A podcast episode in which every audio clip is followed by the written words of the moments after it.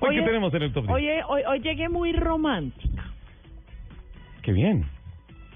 Algo. Usted es una Oh, mujer sensual, de romántica. remembranza. Sí, perfecto.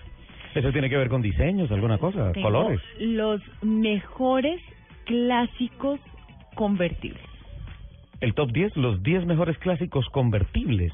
Clásicos convertibles. Clásicos. Qué bien, qué bueno. Eso está bien. Clásicos. ¿En cualquier lugar o del No, décimo? no hemos- uno de los 10. No hemos podido. Eh, no, no podemos sacarnos de nuestro top a los clásicos. Esos. esas- ¿Ese es un ranking general o un ranking individual de alguna marca, alguna cosa? No, no, no, es un ranking general, General. no es no es de ninguna marca, Perfecto. pero a mi parecer el número uno Ujú. que está en este top es el número uno. El número uno. Pero entonces arrancamos con el número 10. Sí. Sí, el décimo. El Toyota MR2 T-Bar del 87. Cortico, rectico, divino. Cortico, rectico, muy ochentero. Eh, recordemos que, que, el- que los diseños de autos de los ochentas eran muy futuristas, pero eran de líneas muy rectas. Ajá. Mm, Y este carro es muy, muy ochentero, 1.6 litros de 112 caballos.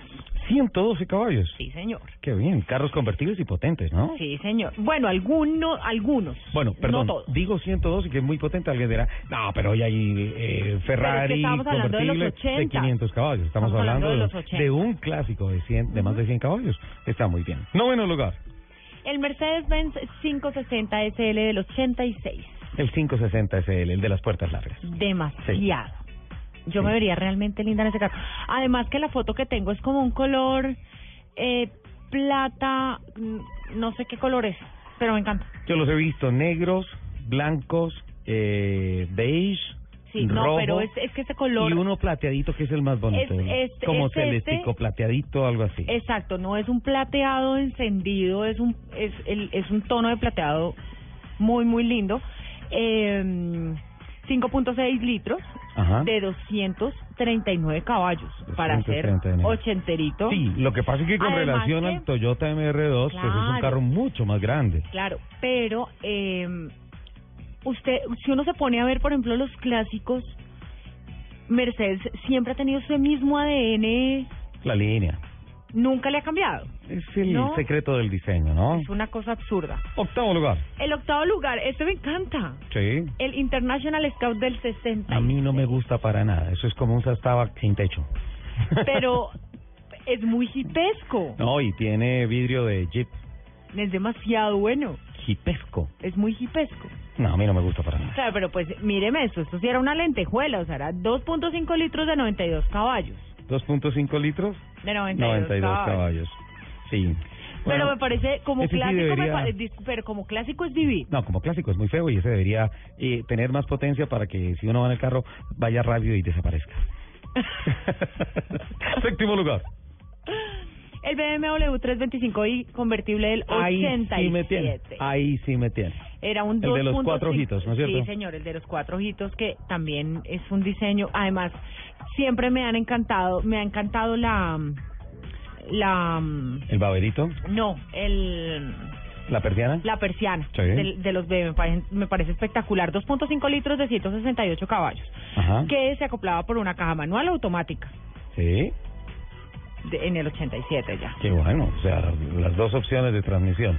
Ok, no el sexto podíamos lugar. dejar por fuera un Porsche, El Porsche. ¿Pero cuál? el 914 Ujú. del 72.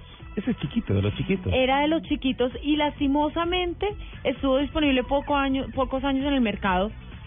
A mí me parece divino. Además, estas luces que ponía aquí como, digamos, las direccionales, por Sí. ejemplo, el, el diseño del, de la trompa era absurdamente hermoso. Ok, el siguiente es el quinto. El siguiente, Espera- para espérate mí, un momentico. El, el International, el International lo teníamos en el octavo lugar, ¿no es cierto?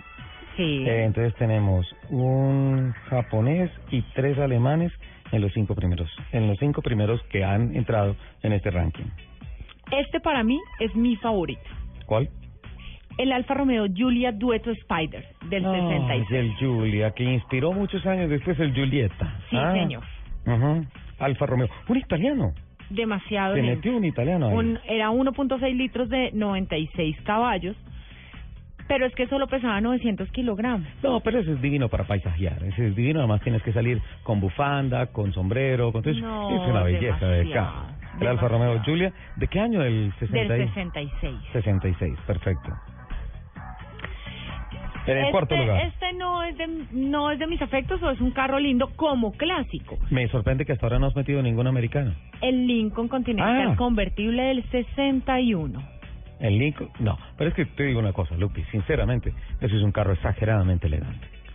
Es No, un carro de yo- unas líneas serias, es como para, Sí. para cortes presidenciales y todo eso. Yo es no un estoy clásico, es un diciendo- convertible. Yo, yo estoy diciendo que no es de mis afectos, Ajá. pero como clásico es maravilloso. Está perfecto. De eh, mm, 300 caballos, ¿no? 7 litros. Sí, claro, claro, porque además Eso era un hicieron unas- buque unas, bananero. motorizaciones especiales por el tema de seguridad y todas esas cosas para exhibir y para desfiles y todo eso de personalidades de Esto no gobiernos y lo podíamos todo sacar eso. de este top. Tercer lugar, El Mazda Miata del 89. el Miata. Sí, señor. Este Ese, fue ¿y ya es el clásico? primero, sí, Sí, ya es señor, clásico. claro, ese fue el primero del 89, Ajá. era un motor de 1.6 litros de 166 caballos Sí, y lo seguirá haciendo. y lo seguirá haciendo. Sí. Ese, ese nunca, ese yo creo que es de los poquitos que nunca jamás va a pasar. de Otro moda. japonés, de los japoneses tenía el Toyota y ahora el Mazda Miata. Míreme esto, El segundo. yo no soy muy amiga de los americanos, Ajá. pero este a mí me enloquece, ¿Cuál? el Mustang del 65, El, el Ford Mustang. Sí, claro, claro.